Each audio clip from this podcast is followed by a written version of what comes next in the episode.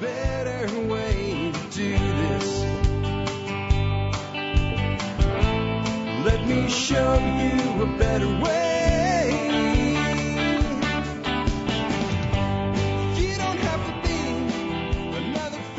Hi, folks. This is Jack Spirko with another edition of the Survival Podcast. As always, one man's view of the changing world, the changing times, and the things we can all do to live a better life if times get tough or even if they don't. Today is Monday, March the 30th, 2015, and this is episode 1545 of the Survival Podcast. And uh, I'll just take a pause for a moment here as I say that. That means that tomorrow is the 31st of March, and that means that Wednesday we move to April. And that means the first quarter of the year 2015, the first fourth, is gone. It's gone. It's not coming back. You can't go back and do it over.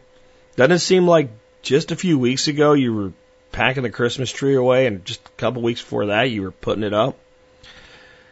The ground's starting to melt everywhere. I know some of you guys who live in the far north are still dealing with a lot of cold and frost and freezing, but in the end, spring is springing. It's sprung down here in the south. Season successing forward. A lot of work probably needs to be done for a lot of you guys on your homesteads between now and the dog days of summer when it gets to be too late in the year to do it. And even that's going to come and go.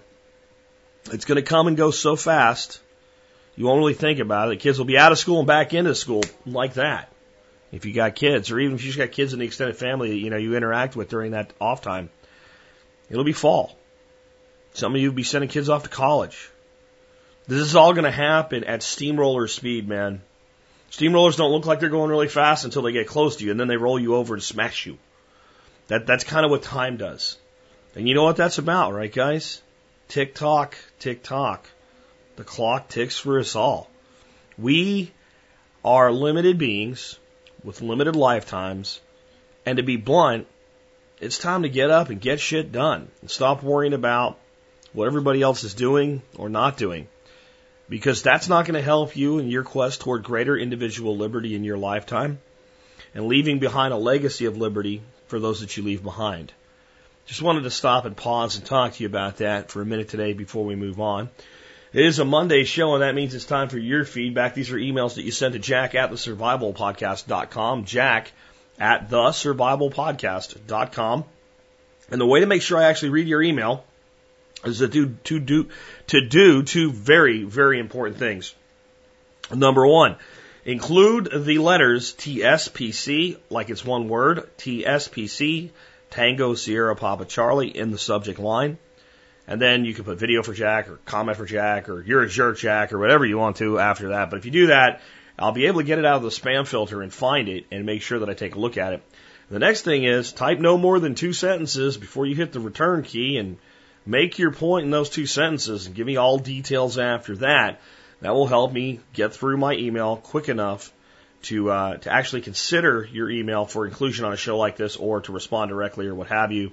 It is a time constraint system. I get an email once in a while from somebody who says, You're such a jerk about your procedure. Well, my procedure is not for me to be a jerk. It's for me to not be a jerk and actually answer some emails because uh, when you get the volume I do on a daily basis, it's not that I don't want to answer them all. I can't answer them all. And the quicker I can ascertain what your email's about, the more likely I am to actually read the entire thing or take what I need from it and get back to you in some shape, form, or put you on the air.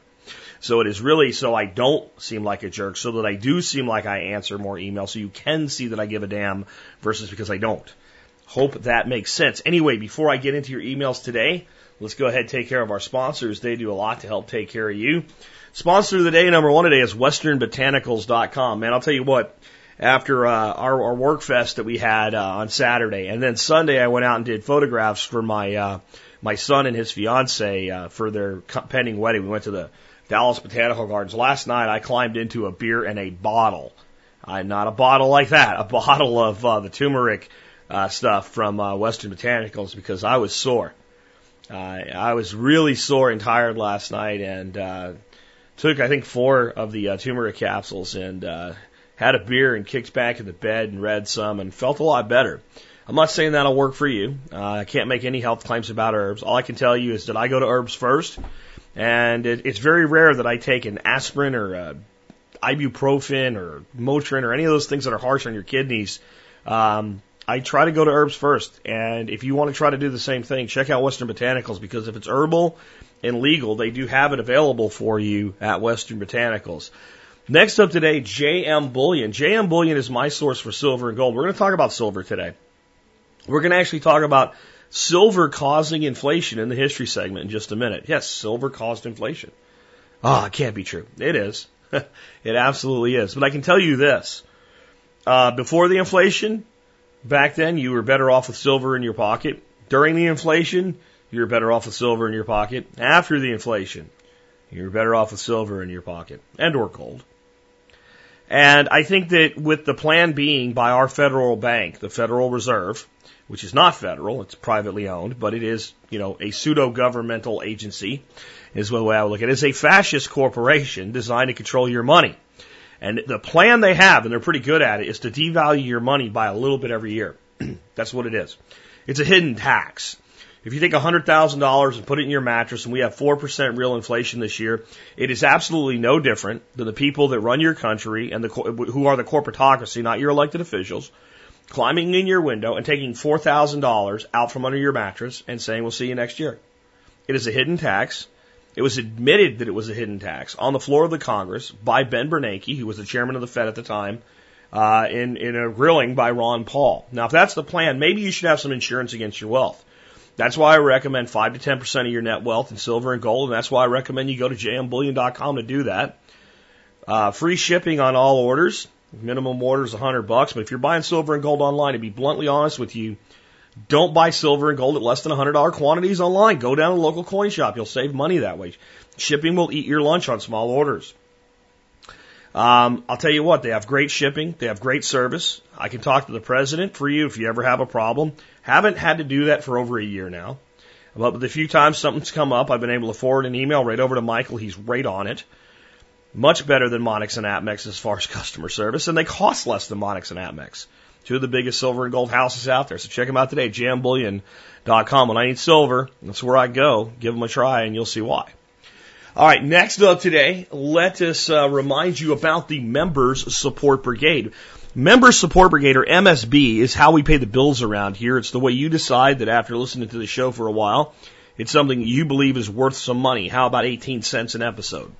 That's what it comes out to. If you listen to the show and think it's worth a couple dimes at the end of every episode, consider joining the MSB, 50 bucks a year, and you'll get your money back in many ways. For instance, if you're going to do business with JM Bullion, uh, they give you a discount on purchases over $300 if you're an MSB member.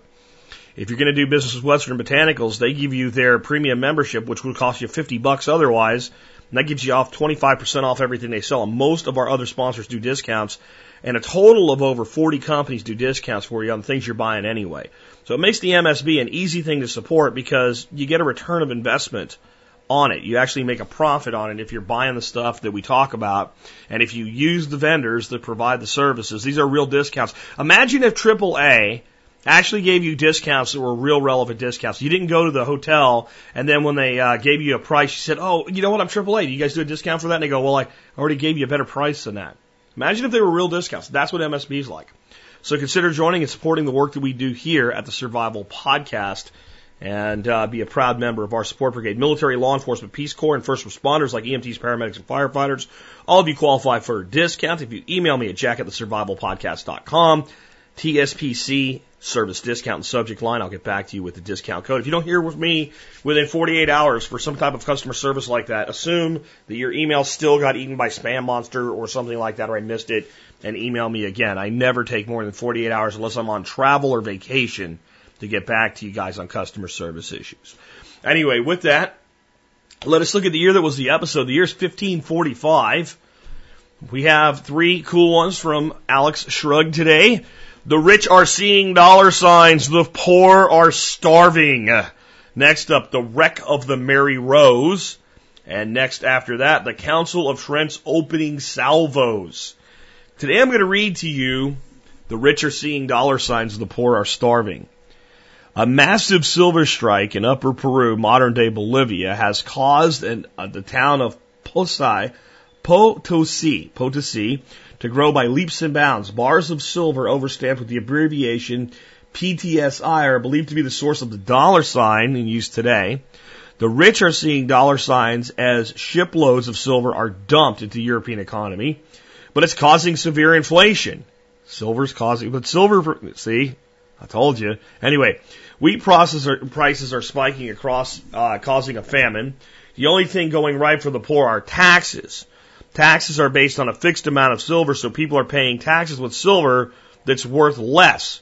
But now government revenues remain the same, but they can't cover the rising cost of supplies and salaries.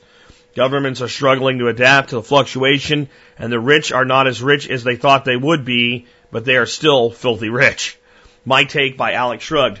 Dumping all that silver into the economy was the equivalent of printing money. Printing money is inflationary, and the fact that one is not actually printing anything is meaningless. This is why President Obama can laugh and say truthfully the government is not printing money while still causing inflation by creating money through the Fed. As Saudi Arabia pumps black gold into the marketplace, fuel prices drop, oil workers lose their job, and certain nations that depend on oil revenues to fund their wars, such as Russia and Iran, are stalled because their black gold is now worth less. I gotta take Alex to task a little bit here. Just a little bit. Just a little bit. Russia's wars. I think Russia's had some conflict with the Ukraine. I think there's some justification for that. How many wars has Russia been involved with? since World War II ended. Directly. How many Russian troops have done anything? It's not none, but it's not a lot. How many Iranian wars have there been since World War II? And there's not been zero, but there's not been that many. I would like the members of this audience to do a little sleuthing for you. I'd like you to find out every year that the United States dropped bombs on somebody from 1945 to present. Do a little research on that. First person that gives me a list of all the years that the United States dropped a bomb on somebody between 1945 and 2015, and I'll give you a clue, 2015 would be in there. And you gotta tell me at least someone that we dropped a bomb on. So you can't just list the date. You gotta put the date down, and I will give a lifetime MSB to the first person that gets that data to me first person that gets that data to me. Now, I really should be taking Alex to task because Russia and Iran are involved in things right now that have a military nature, and it's true. And the plummeting prices of oil makes it far more difficult for them to prosecute those initiatives. When you go to war, you're you've been misled to believe by your history classes in school that the economy gets better.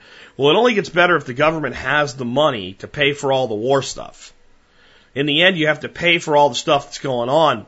Plus, you have to pay for all the people that are now contributing to the war effort that aren't actually in the war directly. You know, Rosie the Riveter and what have you. And the truth that we've never been told about World War II is while World War II appeared to recover the economy, by the end of World War II, the United States was near bankruptcy and at many times was very close to not being able to continue the war, especially once we had VE Day, victory in Europe was over. And the American attitude toward war began to wane. A fatigued nation wondered, do we really need to keep doing this? And that's why things were done like the guys that put the flag up in Iwo Jima were toured around to raise money with war bonds. See, in World War II, if you wanted to continue the war, you had to get the people to be willing to support the war voluntarily, at least on some level. You can only do so much with taxation.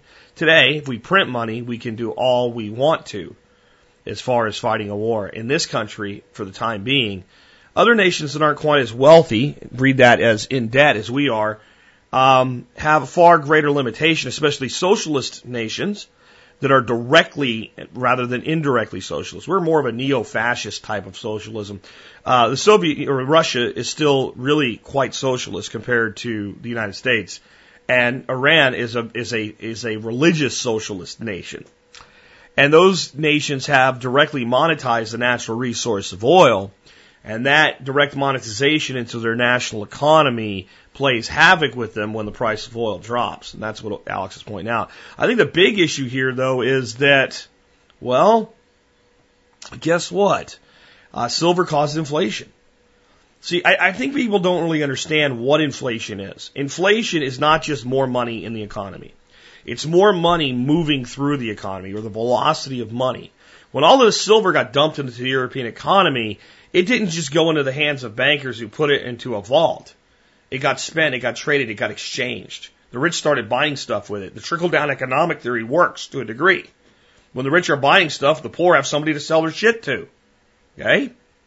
And that's what happened. And when that money started to move through the European economy, we had an inflationary spike. Less than 100 years from now, it will help spur on something called tulip mania that I'm sure Alex will cover in the future. My take by Jack Spirko. And with that, let's get into uh, your feedback and some other stuff I want to cover with you today. First, I want to throw out a little bit of uh, uh, some words of warning for you guys about the next couple years uh, that are not, oh, the economy's going to collapse. Go buy all silver and gold or whatever. Um, you're about to see the most hateful, the most hateful, disgusting, revolting, 18 months of American politics you've ever experienced in your adult life. That's what you're about to experience.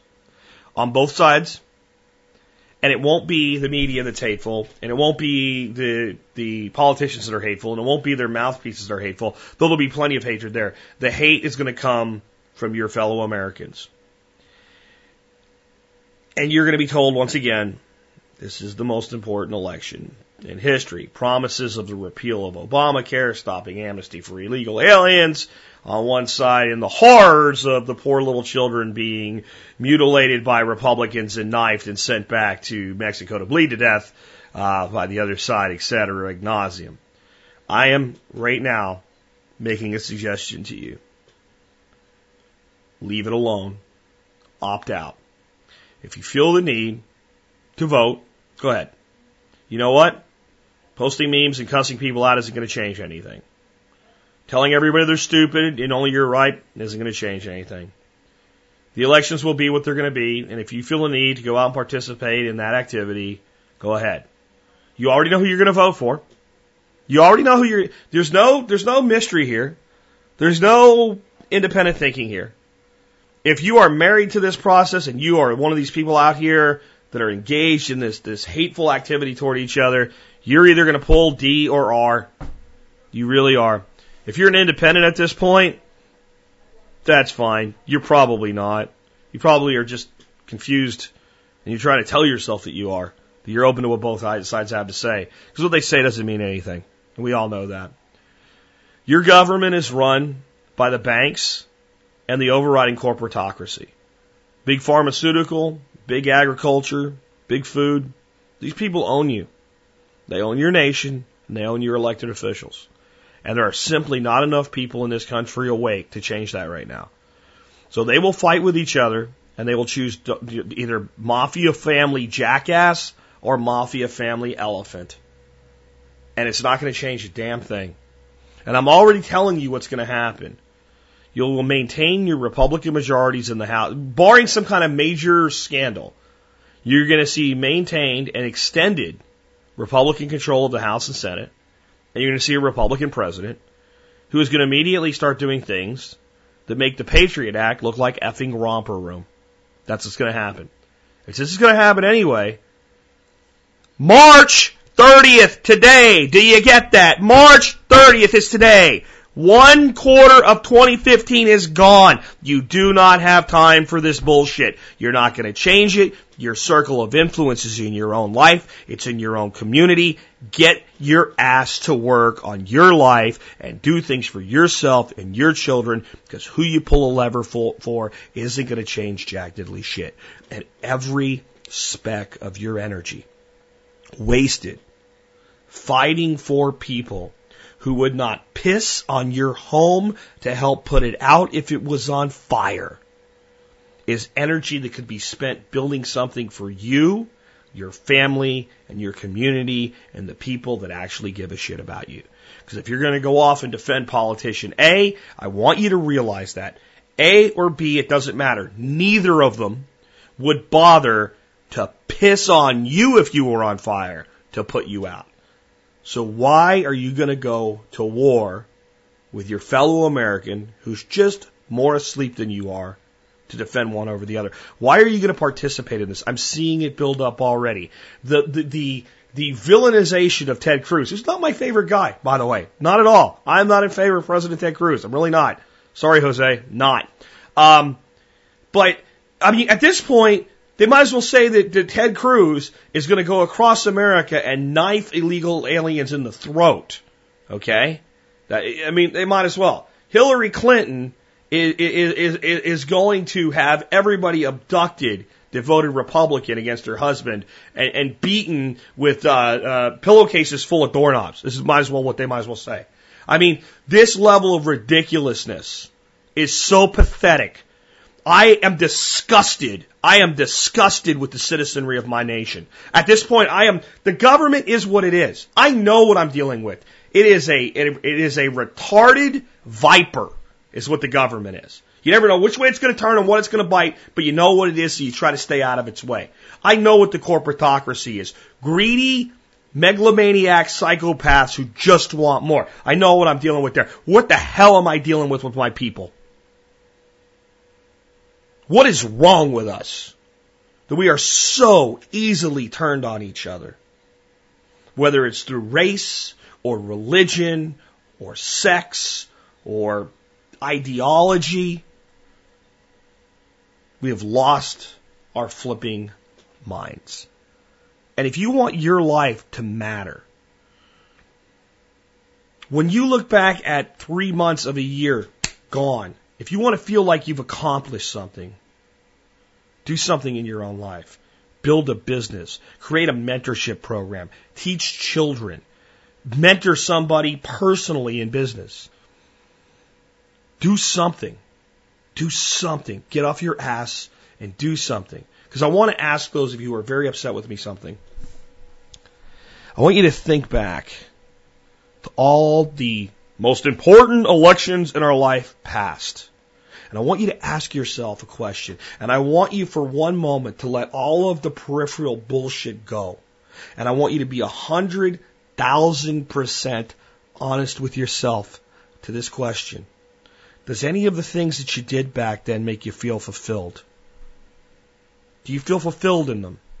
Do you feel that you accomplished anything? Serious. And if you say yes, what? Well, I stood for something. No, no, no, no, no. I understand the ideology. That's fine. I'm asking you, did you accomplish a, a thing? Could you put your finger on it and say, if I had not acted, this would not be the case, or this would be the case, and that matters? Do you feel fulfilled? If you've planted a garden and you've ate a tomato out of it, did it give you more fulfillment than voting for one criminal over another because he wasn't quite as bad a criminal in your mind? Do you feel fulfilled because you've told somebody else that they're wrong because they support a different criminal? Or do you feel fulfilled when, when a kid looks at you and says, thank you for teaching me something? Start asking yourself what really matters. Stop wasting your time. Every single one of you has a terminal illness called life. Every single one of you has a terminal illness called life. You're not standing for anything in the current system. The only way you can stand in this system is to stand apart from it and then do as you choose. Then make the case for what you believe in by doing it, by demonstrating it, by proving it instead of effing talking about it. Because I'm ready to come out of my head with people telling me what they're going to do. Every place I go, every place I meet people. Let me tell you what I'm going to do next year. I don't give a shit anymore. What are you doing now? Well, all I'm doing now is planting three trees. Excellent. Great. You're doing that. That actually matters. All the shit you're talking about doesn't mean a damn thing until you do it. But three trees, that's a step in the right direction. You know, I take my nephew fishing once a week. God bless you. We need more of that. Okay? Stop, stop worrying about dreaming big and do big. And realize sometimes the doing big looks small. It's the results that matter. It's the result that matters. It doesn't take a lot of effort to stick your foot out.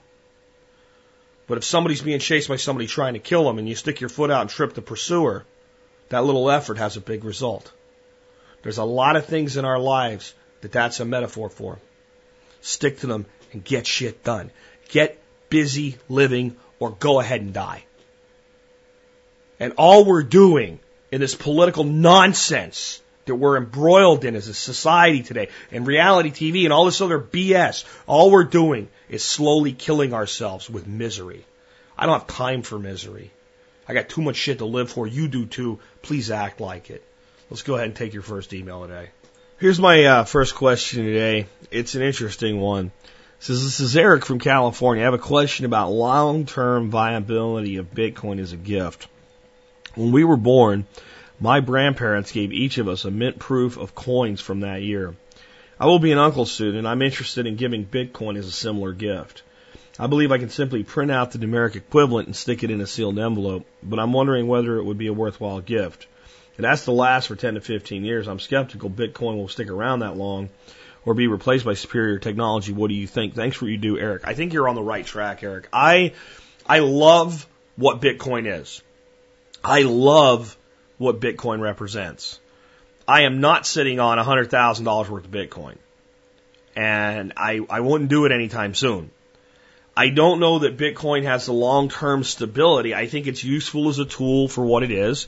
I think holding a little bit of money there certainly makes sense. I continue to take Bitcoin as an option for MSB. Um, if somebody wants to buy something from me, you know, like in the general person to person market and wants to pay with Bitcoin, I'm fine with that uh, for most things. And I think it's a great idea. I, I will tell you this I think that the technology, and not even so much the technology, the methodology of Bitcoin, the cap of a currency, the predetermined, this is how much there is, and there will never be any more, and here's how long it'll take to get there, and here's the energy necessary to get there, because that's all these computer transactions are, is energy. And that if we need more units, since it's electronic, it can be divided, is probably the best way that we've ever come up with for a currency to exist. Whether it's a national currency or a private currency, I think, I'm not going to say it's the best there'll ever be, because I don't know. But I think that, that that concept is better than anything from the past.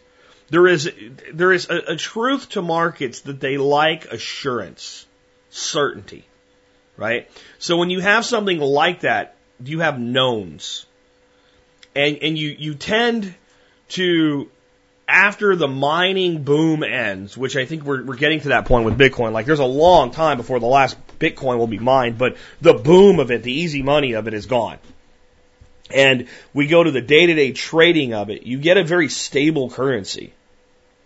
And right now, Bitcoin is dramatically stable. It's in the mid $200 range. And that's how it works against the dollar. Now imagine if there wasn't a dollar, if it just was what people used, I think it would be far more stable.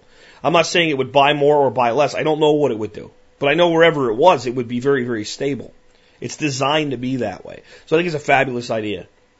But for instance, when we when we launched Perma Ethos and we were selling the PDC and the founder shares, um, some of us, some among us wanted to take Bitcoin, and I absolutely adamantly refused.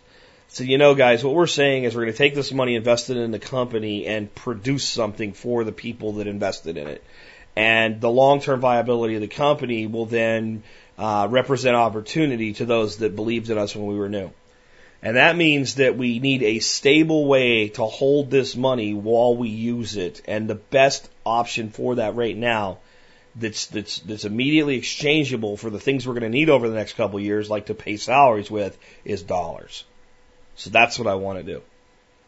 And that's what we did. I kind of like ramrodded that philosophy home. And when I'm looking at the future for a child yet to be born, and that many years into the future of uncertainty, despite the fact that I'm not some kind of gold or silver bug that believes that it's some kind of magic metal that it isn't, I do understand intrinsic wealth. I do understand the historical significance of holding wealth in silver and gold. And I think if I was going to invest for my nephew, or in my case, my grandson, it's how I would. Here's what I've done. This you know, there's no better advice I can give you, I guess, than to say, this is what I'm doing. So here's what I'm doing. My grandson, like many kids today, has way too many toys. Way too many toys. We have a whole bunch of toys here at the house that are leftovers from when my son was a kid. We got rid of tons of it, but there's still like a couple boxes of them that are in the closet. That's enough damn toys. Occasionally the wife will get him a toy and I'm like, oh. And you know, your kids want so things like sports toys and stuff like that to give him that he grows into and grows past, and you get him a new one. I understand that. But for every birthday and for every special occasion, he gets at least one ounce of silver. And to make it even more special, especially now that he's four and he starts to get things a little bit more, I went out to um, first I tried Amazon and everything I found there that I looked at to do this with didn't seem right, and the one thing I bought was garbage. So I went to uh, it was either Michaels, MJ Designs, something like Hobby Lobby, something like that, and I I looked for like a box that looked like an old chest. I think we bought one for like twenty bucks, and it's pretty good size, and found like the sturdiest thing we could. It's kind of covered with like fox leather, and it's it's just cool looking, especially to a kid. And we took some silver and we put that in there for him. We gave that to him. We said, This is for you to keep the silver that the grandpa and grandma give you, and it's for anything that you think is special that you want to keep in there. And, you know, he'll have a significant silver store by the time he's ready to go off into the world that he can either just keep or he can use to fund his future. I think that is a much safer long term bet than Bitcoin now. And I think it's not so much because the, the, the, the concept of Bitcoin isn't valid, it's that it's so valid and it's so innovative that it might be akin to doing something like buying your, your, your, you know, just newly born nephew an IBM XT computer and putting it in the closet for him and say, when you get to high school, you'll have a computer. That, that's what I think we'll see. I, I think the Bitcoin like technology is is just right now. It, looks like nothing's happening, but behind the scenes, there's so much being done, and there is a new wave of this coming that will allow for complete and total public openness or complete and total anonymity, and a choice to be made very very simply about that. And I see this type of technology being used to run companies, to create um, stock like ownership programs that are not the government's business. I see them being used to run virtual nations. I see a lot of things like this coming, but is Bitcoin the horse to bet on for that entire run? I, I don't think that is. I think it's something that we use until we, we really take all we can from this technology. And I think there'll be a point when you'll see like a, a handoff. I don't think Bitcoin will go away but you may see a significant reduction in its value at some point as people move to a more functional, a higher level of, of a, of a, a coin uh, type technology, or you may see it as simply an evolution of Bitcoin itself. Uh, it, we have yet to see what's really going to happen there. But to all the naysayers that said Bitcoin would crash, you know, I if I go to Coinbase right now where I keep my Bitcoins, Bitcoin's at 248 bucks. 248 bucks. When uh, when Bitcoin came out and it was worth a fraction of a dollar, it was mocked. I don't care how high it went in a speculative run. It's still trading at almost $250 a unit. The people that purchased it at $5 are still smelling really good right now, aren't they? The people that were mocked when they bought it at 20 bucks are looking pretty good right now. Yeah, the people that bought it at 600 or whatever, that was a mistake. But if you were smart, you weren't buying Bitcoin at $600. You might have been taking it and then you either decided to hold it or exchange it. I think that we have proven that a private group of people can create a monetary system better than any government can. The question now is, how much better can we do? Um, none of us drive Model T cars.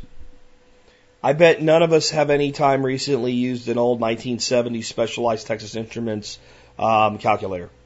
I doubt any of us have ever used an abacus other than in like preschool to play with.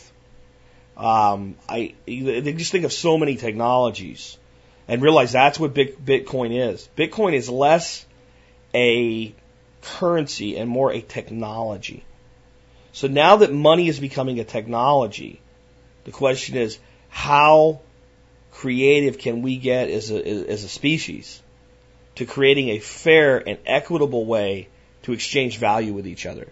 See, the problem up till now is that money has been used to control people, whether it's silver and gold or Federal Reserve notes or Federal Reserve credits or European bank credits, doesn't matter. The fact that it was in the hands of the very people that controlled the planet and the creation, the expansion, the contraction was in their hands was the problem. And right now, companies like IBM are working to develop this type of technology for the American government. There's stories about, about that right now. They know this is better. And they know if they do it the right way, they can get total control with it. They can see everything that you do, every penny you earn and spend. But the problem they have is that as long as anybody can build a technology like this, and they can, then there is the potential for people to truly democratize value. And when I say democratize, I don't mean democratize in the way we all vote. I mean that people are able to make their own decisions and the market becomes the indicator because people put their value in what they believe in rather than talk about the way they think other people should be. See, the problem with voting is it doesn't actually require you to do anything. You can vote for a party that says they'll do things on your behalf, and you don't have to make any sacrifices, and you don't have to do anything. But if you're actually going to make a case for things as a private person, then you're going to have to act. You're going to have to sacrifice. You're going to get the rewards, or you're going to bite the bullet and take it on the chin when you're wrong. And that's what I love about Bitcoin like technology, but I wouldn't put it away for a, you know, and if you want to throw up one Bitcoin cert in that box, fine, but I'd back it with silver, buddy. And I think the kiddo, as he grows, will really come to appreciate, you know, this birthday or this, you know, this holiday season or whatever, what new cool silver coin is going to come their way.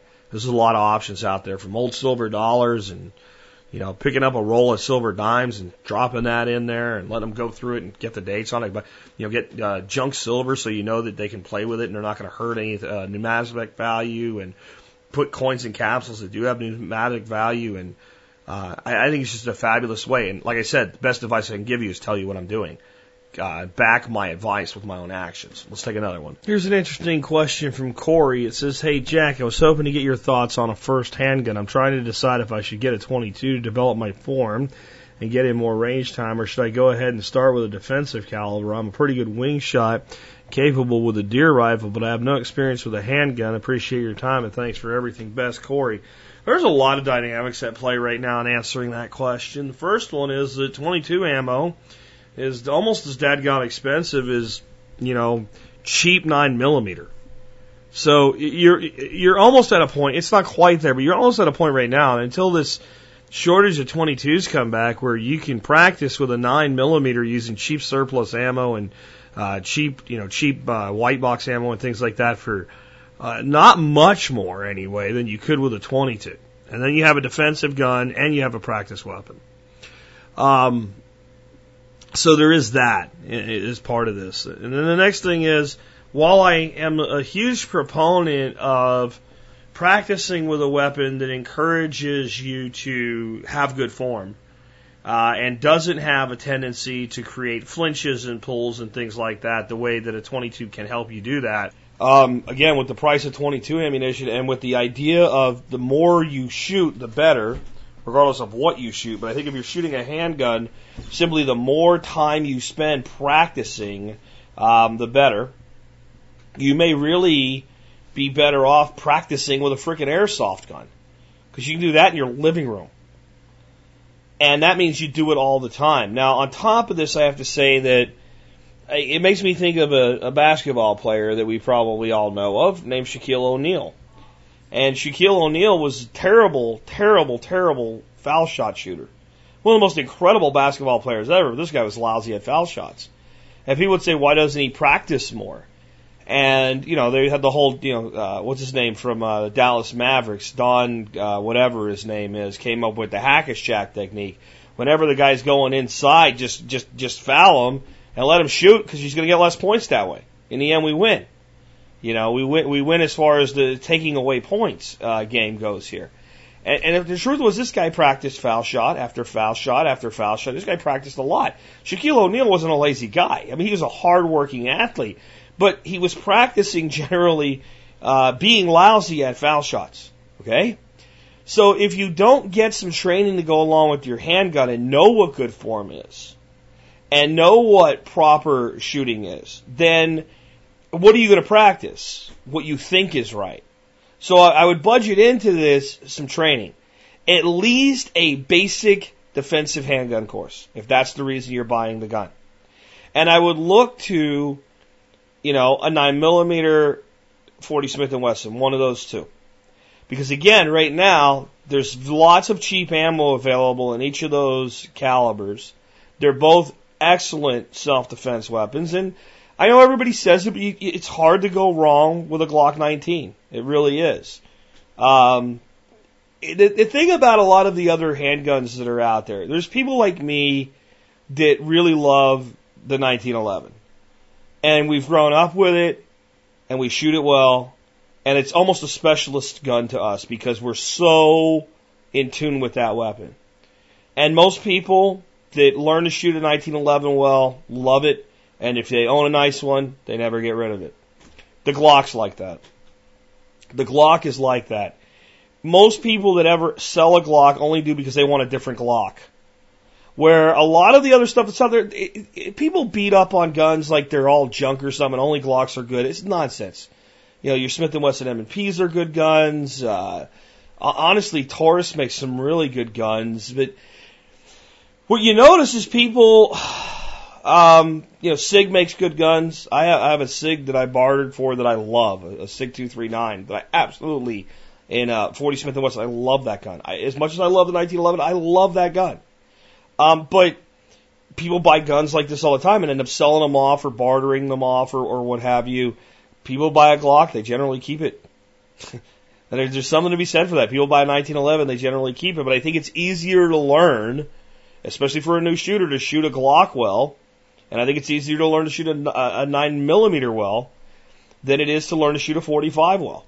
And if you're going to a 1911 platform, I almost don't see any reason to not go to a 45. Um, so I, I'd look in that 9 millimeter range. Uh, again, the SIGs, the Glocks, uh, Beretta makes some good guns. I mean, this is the biggest thing I would advise you to do. It's almost certain that somewhere near you is an indoor range, primarily set up for pistol shooting. And it's almost, almost absolutely the case that if you go there, you can rent guns for the range for not much money. So pick out a few that you think you would like to shoot. Go down and spend a day at the range, rent them, and actually shoot them.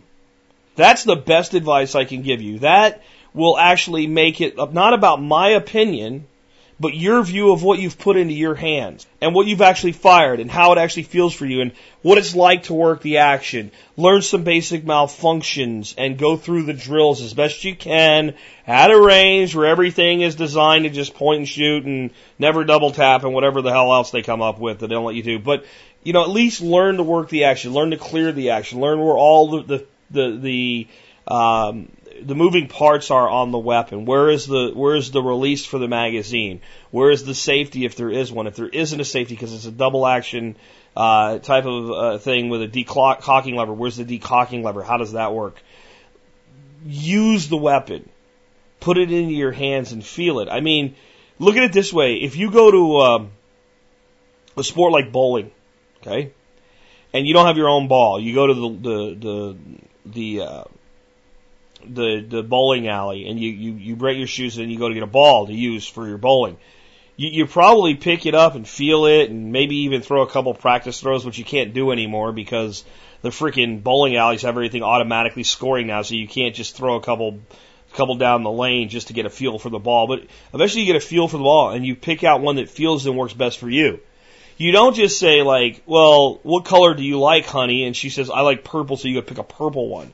The weight, the size of the holes, the uh, the spacing between the holes, etc. You're looking for something that fits you well and feels good to you. Now, guns are far more universal than a bowling ball, but the same type of of uh, mentality applies. What feels good in your hand, what naturally points, what you consider ergonomic uh, how tight a slide is, things like that. One person has one opinion, another person has another opinion. In the end, most modern firearms are dependable. The Glock snobs, talk about how many rounds you can fire or whatever. I, I'm sorry, it's just I'm not going to even go into that world. I'm just not. I'm, I'm not going to waste my time with a nonsensical ba- debate because every time the Glock malfunctions, it's just a malfunction, and every time everything else malfunctions, it proves that it's junk. That's that's how I feel Glock snobs are, not Glock Glock proponents, but Glock snobs. Um, but again, I with that said, very few people get rid of a Glock 19. So if you do want to get rid of it, there's always buyers, and there's always buyers willing to pay almost a premium price on it. So even if it's hype, it's hype that benefits you from an asset management value. So I'd look at maybe a Glock 19 in, in 9 millimeter and go out and learn to shoot that. If you really, you know, want to shoot 22 long rifle, there are several different op- options in conversion kits that let you shoot your Glock 19 and shoot 22s out of it. Now, it usually costs more than a damn good 22, uh, just to be honest with you about it. But you are shooting the exact same weapon with the exact same dimensions and the exact same ergonomics, etc. So, uh, if 22 ever gets super cheap again, and you ever wanted to take advantage of saving money on ammo, you always have the ability to go out and get something like I think Advantage Arms makes a, a 22 conversion kit for the Glock. Another company called Tactical Solutions makes one. I think there's probably some other ones out there that uh, do that. And they work for the 19, the 23, the 32, the 38. Uh, pretty dadgone universal. So, um, I'd recommend getting some training, and I would recommend looking at a good quality uh, nine millimeter or 40 Smith and Wesson. And I think nine millimeter is probably a little easier to shoot initially, and probably a little bit more universally available. And if I was going to have one, that might be the one that I would go with, um, even though I prefer to carry a 45. That's my personal preference, but again, I think that my preference for that is just that. And if I hadn't grown up um, being taught to shoot that platform since I was eight years old, I, I think that I might have a different opinion. So since you're new to shooting, you know, go out. If you want to try a, a 1911, shoot it. Um, if you wear hearing protection and you get into decent form, none of the self defense handguns are so viciously recoiling that it's a big deal. It really isn't. It's not like shooting a, a heavy recoiling rifle that really beats you since it's in your arms, your arms take the recoil, your shoulders, if you're in, in good shape and good form, it, it's not a big deal. It's more about the next shot than like being somehow like blown unconscious by it. Don't overthink that. Don't really worry about that. Um, it's usually young shooters and brand new shooters that have never shot anything before. Uh, and some fem- I want to I want to say all, but some females that have this problem with muzzle blast and muzzle jump and and fear of the weapon and jerking and closing your eyes and things like that and uh, I think that with good training, it's it's not as big an issue as a lot of people make it out to be. And again, the cost savings with 22 for right now anyway just isn't that big a deal. Here's one from uh, Matthew, and this is Matthew of Mai Tai Coffee. So uh, I just uh, ordered another 40 pounds of Mai Tai coffee because you guys really drank the heck out of it uh, the last two weekends. Uh, the people that came here, you guys didn't drink that much really. I drink a lot of coffee, especially Mai Tai, but it's awesome stuff. I want to give Matthew a little call out here before I answer his question. That has nothing to do with coffee, by the way. I guess other than water's involved, and you know, water's the most important prep because without it you can't make coffee. Anyway, I'm in the market for a above ground pool, and it's getting hot. I never owned one before, and I'm clueless about quality, installation, etc. I know you had one for quite some time. What is your recommendation for someone shopping for a good quality above ground pool? I thought this might be good for a feedback show since the weather's warming up, and I'm sure I'm not the only one looking forward to cooling off. Okay. This is how I feel about above ground pools. Unless your house is the type of house that's in the type of neighborhood where an above ground pool would be seen as redneckish, right? If you have a three quarter of a million dollar house, um, surrounded by other three quarter million dollar houses, it's valued for the house and not the land. I, I, I would always go to an above ground before an in ground pool because the cost savings is massive. For the cost of an in-ground pool, I can put an above-ground pool in. In a lot of situations, I can even put a halfway in the ground. I can put a giant deck on it, and I can put a big chunk of change in my savings account. Okay? So, I have heard from real estate agent after real estate agent after real estate agent who, if you've noticed over the years, my opinion of real estate agents every time I interact with one tends to go down because they don't know what they're talking about in general. It's a detriment to the value of the property. Yeah, okay, fine. Let me tell you how this works out. Um, I have owned uh, with Dorothy one, two, three, four, five, six houses now. Five have had above ground pools. Four times we put them in ourselves. One time the house came with a pool. When I bought the house with one in it, I didn't say, hey, it sucks that there's a pool here. Give me some money off. Now, the pool at that house was disgusting and green and had to be drained. So it was one of the many problems we used to negotiate the price down. But it wasn't, oh, there's a pool there. And the other four houses that had pools that we sold, the pool definitely helped sell the home, especially with a beautiful deck built around it. Those of you who have been here uh, to my property and seen the pool we have here, it looks very nice. Just because it's above the ground doesn't make it redneckish and, and cheesy. So there is this stigma, but I think it only really is in the place where you price a home into the point where most of the people that buy that home have more money than brains. Okay, so unless you're in that realm, I would always steer you to the the above ground pool. There's a couple pieces of advice that I have for you though. When you go to a place that sells above ground pools, you'll generally see three levels of quality. An entry level, a mid level, and a top grade. Buy the top grade. Buy the most expensive pool of the size and shape that you can get where you buy it because it's worth it.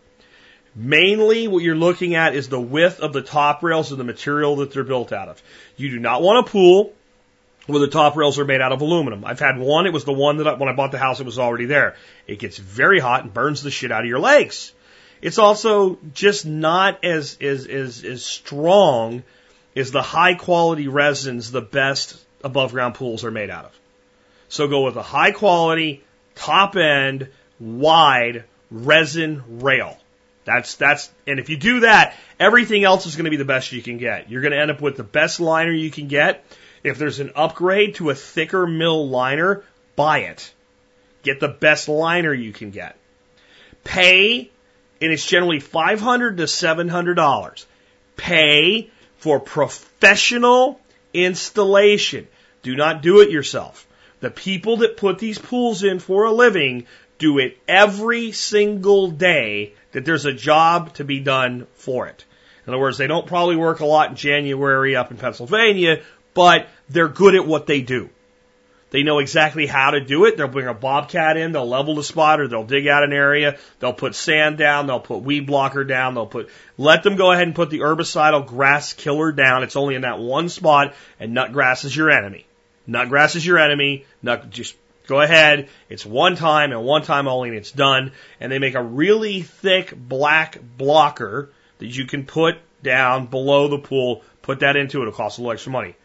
Do all that and budget for, as soon as you possibly can, putting in a nice wrap around or partially wrapped around deck. Close in as much of the pool as you can. And it's, it changes the whole, you know, above ground pool thing. Not like a big redneck deck. You want to not, I am a, no, this is another place I'll spend money. I'll pay someone to do a deck that is a professional deck installer that's going to make it look really, really good. Those of you who have seen my deck know it looks really, really good. And we stopped at a half wrap of the pool. I would love at some point to go ahead the rest of the way around that pool. It was just a financial thing. We only have so much money at any given time. If you do that, I think you'll be happy. And I think that a deck, it's really a good idea to at least budget in a, a reasonable deck, at least on the one, you know, one side, stairs up, flat, at least at least 12 foot of, of width from the from the pool coming back away from the pool, and then whatever length works with the pool. Never build a 10 foot deck. Okay, We did it one place because it seemed like a smart thing to do, and 10 feet is right where when you're putting in tables and chairs and stuff, you get a lot of stuff right at the edge. 12 feet or more of, of width on your deck, and it's just a lot more comfortable for furnishings and stuff like that. Um, and I think you'll be happy. The caveats of an above ground pool. You can get a hole in the liner. It does happen. Um, of all the pools we've had, we've had it happen one time. We paid a guy to patch it. I think we paid him 50 bucks. He came out, he did it. It was no big deal, but it was a small leak. It wasn't a major tear. So that's something to consider.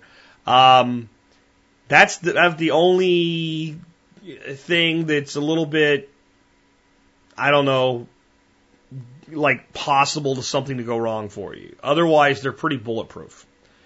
Um, unless you do something stupid like try to jump off a trampoline, land on the sidewall, bust it open, and again, you probably bought the lower end pool if that happens. We've all seen funniest videos, right? Um, if you want someone, however, to maintain your pool for you, and I always have, I, and it's not because I can't do it, it's because I have so many things in my life that I need to do. That, that worrying about the chemistry balance of my pool is not one of them. I want someone I can pay 35 bucks a week during half the year and 35 bucks every two weeks during the rest of the year. And I don't want to look at it. I don't want, I want, I want to swim in my pool. If you're going to do it yourself and you don't mind doing it yourself, it's no big deal. Um, there's two main ways that above ground pools are maintained with chemicals. One is through a, a product called Baquacil or the equivalent, which is basically a peroxide type product that's chlorine free. It is more environmentally friendly. It's probably better for you. If you have a large pool, it gets very expensive compared to chlorine though, and the other is chlorine. You have to stay on it. So if you're going to be a pool owner of any kind, you've got to stay on the maintenance. That's why I prefer to have someone maintain it for me. So the issue with above ground pools, and I, I don't really understand it, but it's difficult a lot of times to find a pool maintenance company that will take above ground pools. I don't know what stigma's up their ass. Um, one person we talked to about doing it, and we said, well, why don't you do above ground pools? They said, well, because people get upset if the pool turns green. Yeah, because it's your job not to turn the pool green. So I get, didn't really want that guy doing it anyway. One of the issues is when you're vacuuming it, if you don't do it right, you can cause wrinkles in the, the liner. You're going to end up with wrinkles in your liner. And it's probably the case that some of the people that do this for a living, the, the maintenance side, don't want to deal with somebody bitching about something they really can't prevent from happening at all ever. And generally speaking, there's going to be a few little wrinkles in the liner the day it's put in. And then probably the pool guy's getting blamed for the wrinkle that was already there or something like that. Eh, you know, I'm not worried about that. Um, there is a good business in maintaining above ground pools. Uh, my son is building a small business doing that right now uh, himself. And that's why he's my pool guy. The other issues with above ground pools, and, and, there are some, unless you do partially bury it or significantly bury it, and I, I, recommend you do if you can. And it doesn't cost that much to bury a pool. It's not like it, it costs as much as, let's say, doing a uh, in-ground pool with gunite or whatever. Generally, they say no more than 50% below grade. And if your grade slopes away, you might be actually a little higher than 50% in the front and a little lower in the back. And that's actually a great way because then your deck kind of just merges into the pool. And we did uh, the one in Arlington. We did that way, and it was really good. The pool did not even look like an above ground pool from the house. It just looked like that deck stepped up to the pool. It almost looked like the ground was coming up underneath it, and it worked out really well. Um, that helps mitigate this, but it's still the case that above ground pools warm up faster and drop in temperature quicker than in ground pools because they don't have the entire thermal mass of the earth wrapped around them.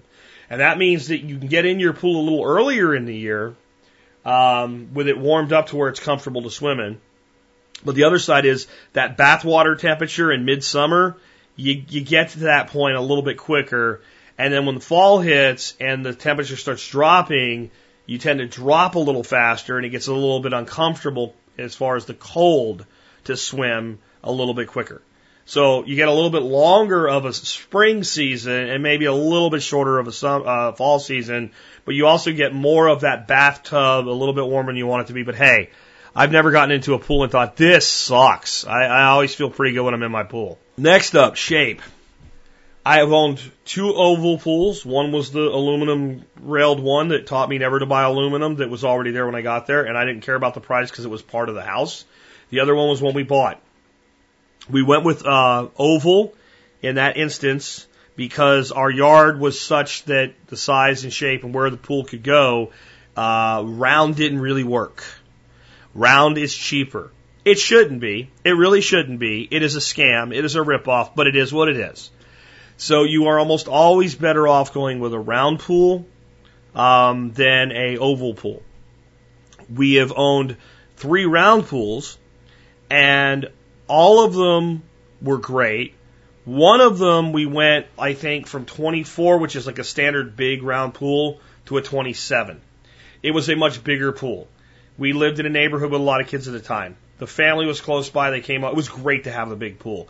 It was a significant additional burden in chemicals.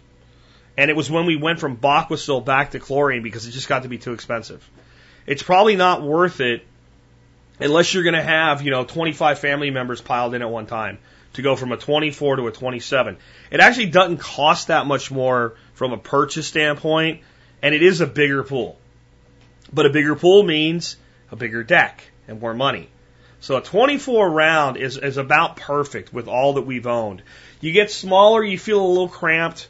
24 is big. You know, even if there are two dozen people in it once once a year, it's no big deal. Kids can have a lot of fun in it. The nice thing about above ground pools, if you don't make a deep end, because you can dig one side down, make a deep end. If you make the bottom flat, they are the best pools in the world for games like water basketball and water volleyball. There's nobody on one side sinking, barely able to you know, tread water, and on the other side there's somebody with the water up to their, you know, their their rib, they're just barely their rib cage that can spike the ball, you know. Um, so it's it's a fair and equitable way. And then water basketball is a lot of fun. What we do is take a full size basketball um, goal and bolt it to a four by four and build a base for it where it just sits a couple feet above the pool level, and the kids love to play bat. They can use a full size basketball. They have a full size basketball goal they're shooting at, and they come up with their own rules about you know how close you can get and and what have you to play, so that you don't have somebody just like sticking their hand through the the hoop to prevent a shot, like goaltending from underneath, that type of thing. And uh, they come up with their own rules and all, and they have a lot of fun with it. And we love our pool, and I cannot recommend them uh, highly enough if you have the funds to do one. And um, if I had a choice though, and I was like at a point where like I can get the top grade pool and no deck, or I can drop to the middle grade pool and do the deck, I would probably drop to the middle grade pool and do the deck in spite of what I said in the beginning. The deck adds so much to it. Unless you just know, okay, I'm going to deal with it for one season. I know I can save up the money and put the deck in in the next season. The deck is just really, really so much of the pool experience with an above ground pool. Uh, otherwise, you're climbing up and down a ladder, and then you know you're stepping to the ground, and there's dirt, and uh, it's just it's harder to keep the water clean and keep gravel and sand and dirt out of the pool and what have you. The deck is just a, a huge part of it, and because of that, it makes a lot of sense if you have a contractor put your deck in, even if you're going to put in like a half deck or a quarter deck on the pool say, listen, I don't want to get too fancy with the pattern of the decking because I want to be able to add on. So make sure your contractor knows I want this deck to be designed to be the first stage of expansion. Even if you never do it, leave the option open. We had one place where uh, we had a guy put the deck in, and I didn't really talk to him about that. It's, you, you learn by making mistakes, right? So learn from mine. And um, they did the decking at an angle. So it looked cool. It looked really cool. But it made it really difficult if we wanted to extend the deck to kind of marry it up. And the other thing is, a lot of the guys that do decks that, with the angling of the decking, and then they just take a chalk line and pop a chalk line and cut it off. Well, if you're using pressure treated lumber, Trex is great, but it's very expensive uh, comparatively. Use pressure treated lumber and you do with a straight square deck, you don't get a lot of real warping issues. When you come to that 45 cut along that angled edge, that, that deck had the worst warping problems we ever had. I basically battened it down and restained it when we sold it so that we kind of covered up the fact that it had those issues. But I'm sure the new owner ha- has had to deal with them. Um, so that's that's another issue. And then on the deck again, uh, if you're having a contractor do it, I, I'd pay them the extra money to have them do the decking with screw guns and, and use a screw gun. versus shooting nails into it. Um, the decks we had done with uh, nail shot, we had a lot of pops coming back up. The, the decks we had done that were, were held down with screws, man, those things never moved. So those are some additional things I have on the decking. And again, to me, anyway, the decking is like every pool we've put in, we've just looked at the budget right at the beginning and said, no matter what we're spending on the pool, we have to leave some money behind for the decking. Um, let's take another one. Here's one on voting I found interesting. It came in from Simon. Simon says, when people argue with you about your decision to not vote as a matter of principle, have you ever asked them the following? If the ballot only had Stalin and Hitler, who would you vote for? They'd probably say that the current candidates aren't as bad as them. But if you press the question, they'd be forced to concede that a ballot can have poor enough candidates that even they wouldn't vote. And the argument is truly about whether or not you think all of the candidates are unacceptably bad or not, not about whether or not it's wrong to vote in principle. I've heard you come back to this topic many times quite convincingly, but don't you recall frame, don't recall you framing exactly that way on the air. And it's the way that makes the clearest point in my head, so I thought I'd share. For critical thinking reasoning, I find taking the context to the extreme can be helpful in, in solutioning out what the real argument is and what principles are being held. And I think this is an example of that. I, I agree in principle. And I think that it makes sense to a degree. Um, but I think I think one, the extreme can be used to just be utter nonsense. So when you talk about the right to keep and bear arms, uh, one example of a counter argument to that would be, so should we be able to have nuclear missiles? It's like, governments of the world that want nuclear missiles, mustering all their resources, uh, are, are, are wholly incapable of developing this technology. So I'm not really worried about whether Joe the plumber has a nuclear missile. Uh, not to mention that really isn't what anybody is asking for or saying, and no one anywhere from uh, of any rational mind, uh, from the politician to the to the libertarian Second Amendment advocate, pro or against, is in any way unclear about whether or not nuclear missiles should be, you know, covered by the Constitution, the Second Amendment of the Constitution.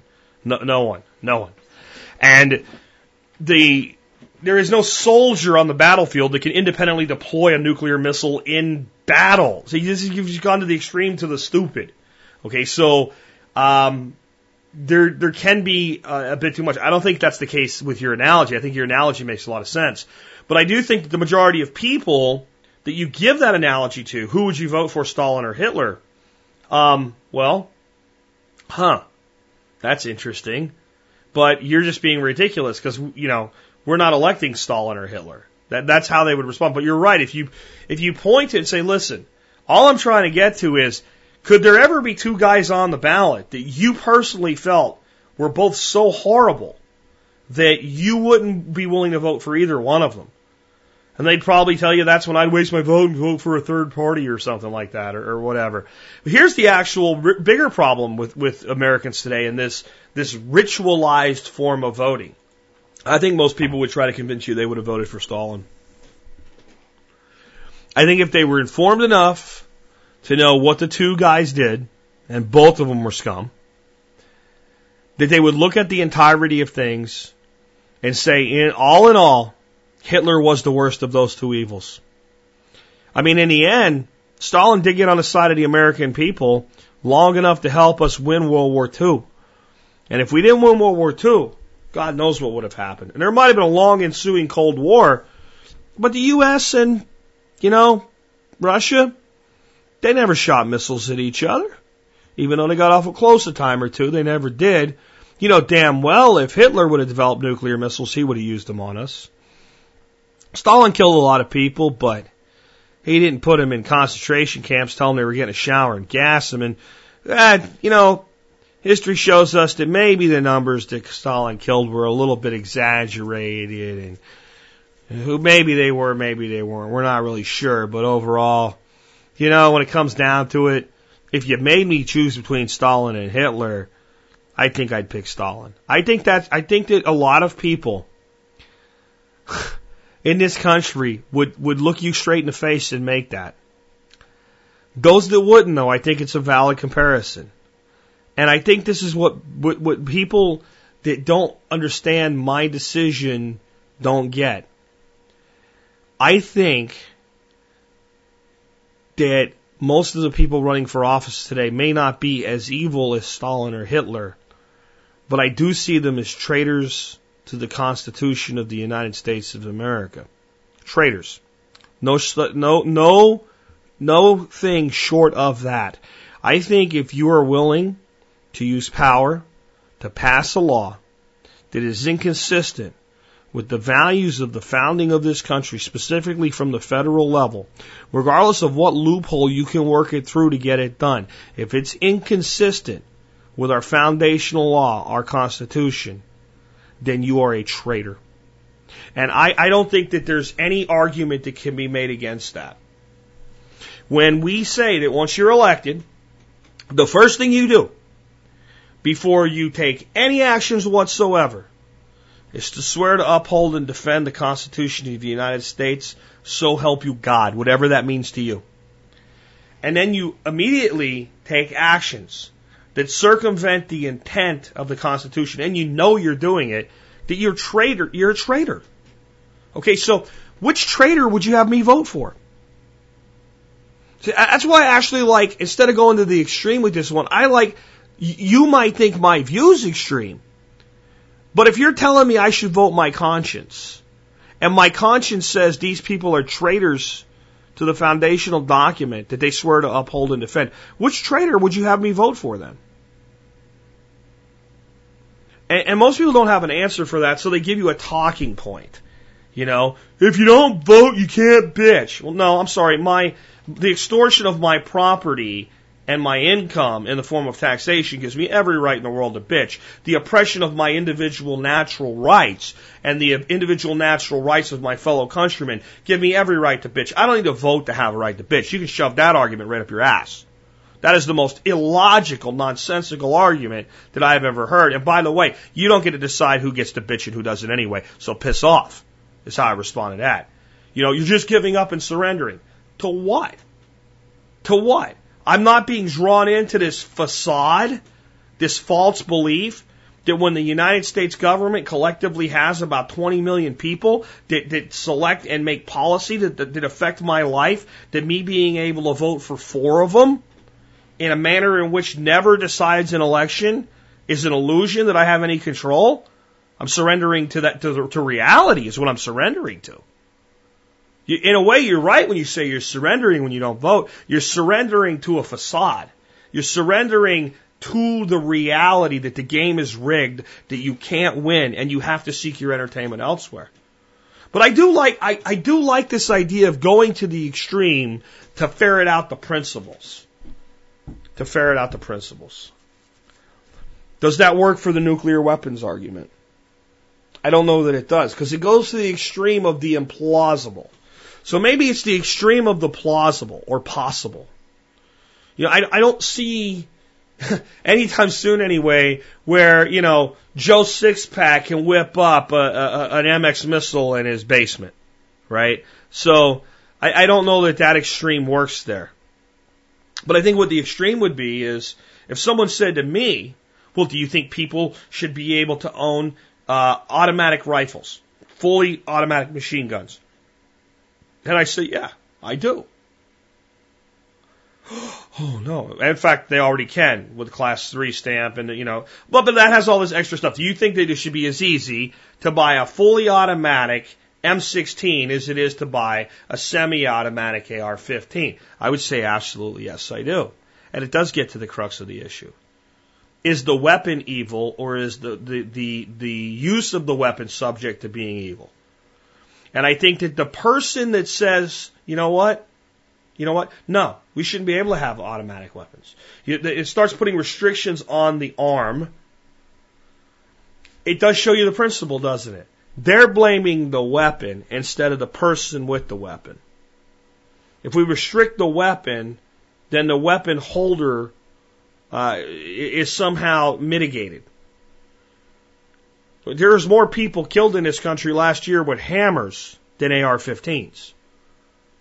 Now, people are the problem in that equation. And when you, when you do take it to the, the plausible extreme, because I think it is very plausible that you could have an election where one guy's a Hitler and one guy's a Stalin. And I think what makes that a legitimate statement is Joseph Stalin was elected. You can say whatever you want about, you know, one name on the ballot crap or something down the road in, in the Soviet Union, which is actually not the case, by the way. It's just one party on the ballot.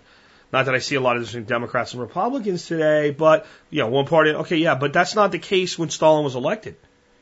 Adolf Hitler was elected. So both of these people were, in fact, elected into their offices.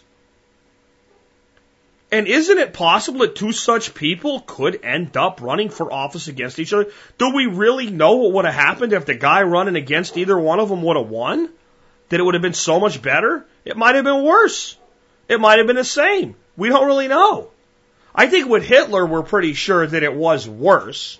Not that it maybe would have been good the other way around, but it was definitely worse. But it would be interesting to examine how many places you could take these issues and go to a plausible extreme and actually use that technique to ferret out the principles. So I like the idea.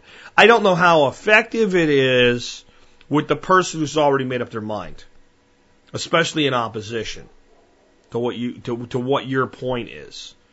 But the person that's got a feeling that's willing to examine their own feelings, to take it there on their own and use it as an ex- examinary um, uh, protocol, I think it has merit. So I like that. Thank you for uh, sending that one in. Someone else, I don't remember who, but someone else, I think when I've been Karem sent in an email recently, a similar thing. He said, you know, a couple years ago, the uh, Westboro Baptist Church protested Arlington Cemetery during some sort of a service or the burial of a soldier or some sort of uh, commem- commemoratory uh, uh, ceremony or something like that. So the Westboro Baptist Church, these people are sick in the head. Show these are people that, that, that try to you know protest the burying of a soldier and scream your your your your, your fag loving child is burning in hell to grieving family members. These are people that should have their teeth kicked out of their mouth. I am totally opposed to violence, but if somebody kicks the teeth out of one of these people during one of these things, I am not going to shed a tear. I'm really not. Um, but so they protested at Arlington National Cemetery. And counter protest, the, the, the Ku Klux Klan came to counter protest the Westboro Church. And, and looking at that as a vote, well, who do you stand with? Well, I stand with neither.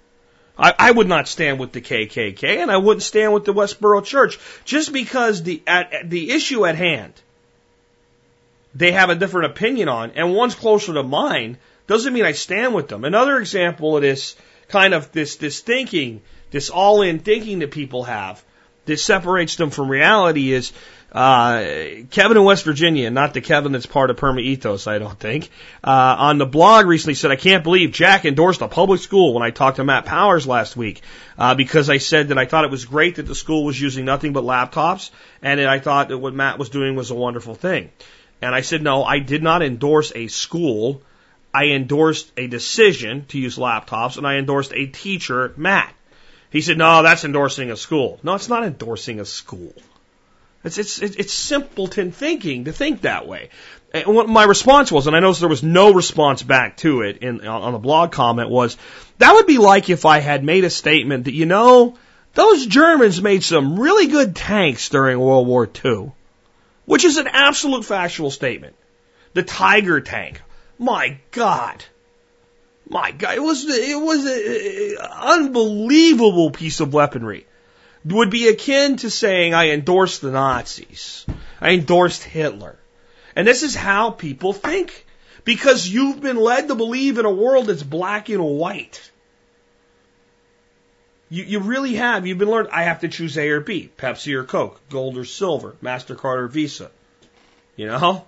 That I have to be all in on one thing or the other instead of actually just being logical and processing information. I, I think it's very hard to be a voter today in our society, at the federal level anyway. Um, there's some moralistic viewpoints that many anarchists take about voting being wrong, but yet if you look at anarchist philosophy in the end, individual groups would vote. The difference would be I could leave. You can't compel me to stay. But somehow we have to make a decision about something. Um, and, and, and democracy actually is part of anarchism when used that way. But they would say that for me to vote for a law that interferes with your activity is a violation of it. And I get that. But if you just look at it from a functional standpoint, you can make the case to me that you can make a difference with your vote at local levels or on ballot initiative, like do we borrow this money or not? Or do we spend this money or not? No. Or do we legalize this behavior? Yes, right? I, I get that. But at the federal level, you, you, you might as well just put your penis into a beehive and believe you've made a difference. The only person you've hurt is yourself. A few bees died, but they don't care. That's their job. And your penis hurts. That's all you've gotten out of it. You know, if somebody dared you to do it, you could say, well, see, I proved that I could do it. Well, yeah, but they probably wanted you to do it. Right? They probably wanted to see you do it. You, you've gotten nothing for it. And that's, that's what I feel like people are doing when they go vote for president today. You're sticking your penis or your nose or your face into a beehive and, and thinking you've accomplished something. All you've done is piss off the bees and hurt yourself. Um, let's take another one. But good point there. Here's an interesting one. Uh, Curtis from Southern California says, "Is it ever okay to use Roundup or other weed killing sprays? If so, when? If not, is there a safer alternative to killing weeds?"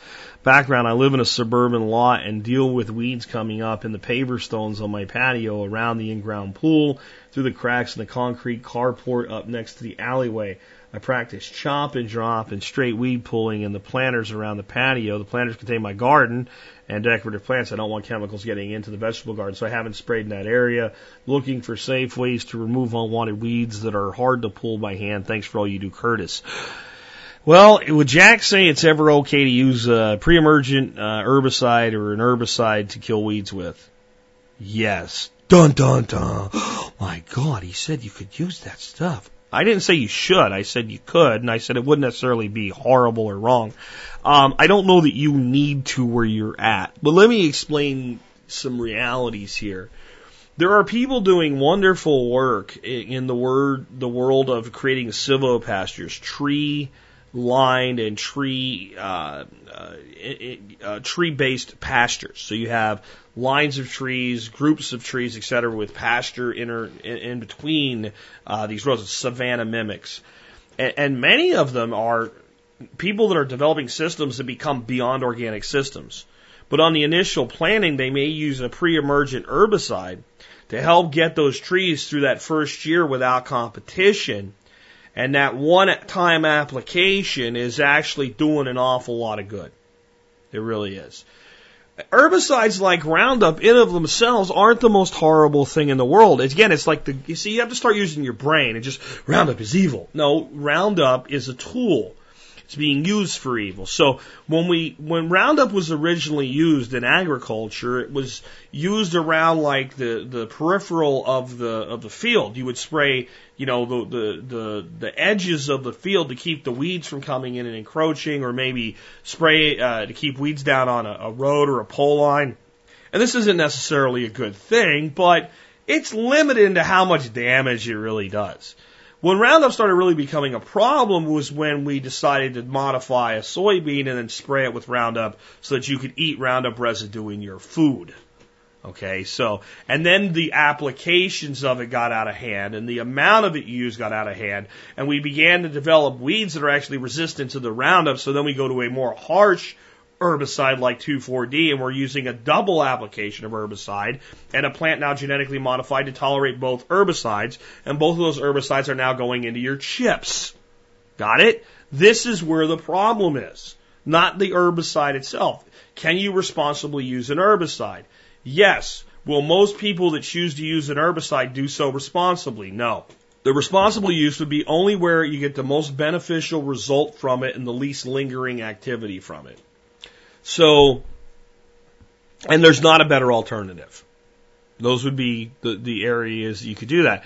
I mean, another example would be is if I was dealing with an area that I was trying to establish into a permaculture system, and the thing had had herbicidal applications done to it for years, a, a final application uh, prior to an establishment of something long term isn't really going to change anything. Now, personally, it, I, it doesn't sit with me to buy anything from Monsanto very well. And, you know, you might use a generic equivalent or something like that because I don't think it's, uh, it's protected by patent at this point any longer. Um, but again, I'm not point, I'm not just going to say, oh, that is evil, like somebody would point to a gun and say the gun is evil. It's the use, the application thereof. And with Monsanto, it's so many other things. It's patenting genes, it's genetic manipulation, it's it's it's it's just this this stacking of evil, right? Now, for your situation, I'd get a I'd get a flaming torch. I mean, you're looking at um, concrete and and pavers, right? So you're not going to start a fire. It's not like you're going to go out in the middle of a gra- dry grass field and start, you know, using a flame. But a flaming torch will probably solve most of your problems. As those weeds come up, hit them with a torch, knock them back. Uh, vinegar would work pretty well. Uh, hitting it with vinegar, just pure white vinegar out of a sprayer, and then coming after the vinegar does its thing and hitting what's left with a flame torch uh, for these small spot areas, you know, you, you'd probably be pretty well with. If you use Roundup here, it's not the end of the world. It is a hard surface though, so where's all the residual Roundup going to go? It's going to run off with the groundwater to wherever it is. But the other thing, you know, you're in California. It doesn't rain that much. You, you, you're not supposed to use Roundup when it's about to rain or it's just rained. You want to use it early in the day or late in the afternoon. Most herbicides the same way, so it's cool and doesn't immediately get hit with sun. And, and, and here's why. The way that Roundup and, and, and similar herbicides become broken down is through UV exposure. It, it actually is what breaks them down. So if you surface spray Roundup on a pavement and just enough to provide application to the emergent weed at the right time, a few days later, most of any residuals are gone, literally burned up to infinity by the, the ultraviolet radiation and the heat. Now, that doesn't mean you can go spray an entire bottle of shit on your driveway and not cause any problems. It just means it ain't as bad as we may have led ourselves to believe but the truth is, as soon as somebody starts using it, well, there's some weeds over there by the house. Spray, spray. And I don't think it's good for you to be breathing it. So I, I think that the use of herbicide in sustainable ecosystems needs to move toward the one time application or the maybe two time application and done. Therefore, establishment protocols used in specific ways. And if you don't know exactly how to do it, don't get somebody that does to help you with it. With this situation, this is my bigger problem here for Curtis. It's not that he would spray some Roundup on his driveway or his paver bricks and kill some weeds. oh no. It, I it's not that big a deal. It's that, okay, those weeds are going to come back. You're going to have to do it again. Then you're going to spray Roundup again. Then they're going to come back. You're going to have to spray Roundup again. And then they're going to come back. And you have to spray Roundup again. And then they're going to come back. And you have to spray Roundup again. They're not going to go away just because you used Roundup. So, you would be far better suited to use a mechanical means of killing them or a safe chemical means like vinegar. Or, what if you planted something in the cracks that would grow there and fill the niche and look attractive, like sweet alyssum, possibly, or something else that would trail, that would tolerate the traffic and would look nice on your pavers or you're going to have to mechanically remove, or you're going to have to impede uh, the growth of them. But the reality is, nature finds a way, and if you don't put something there, nature will.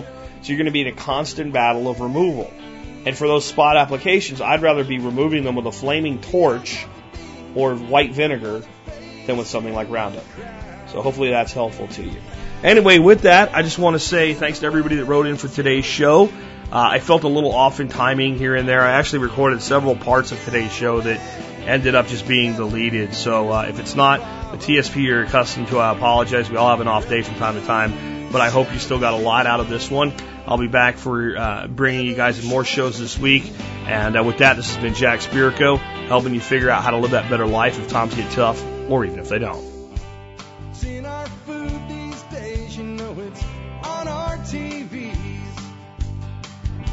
Sometimes we forget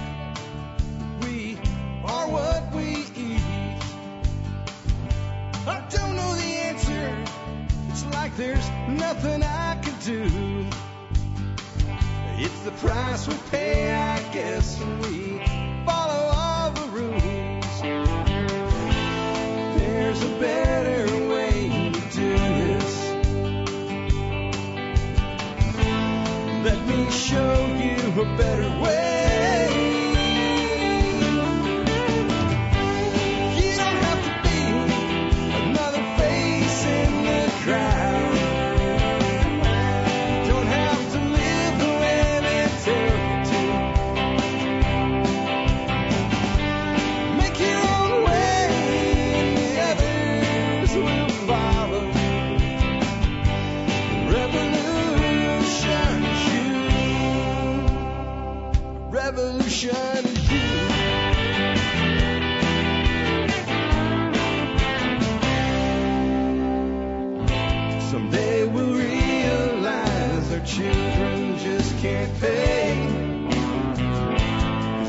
body up.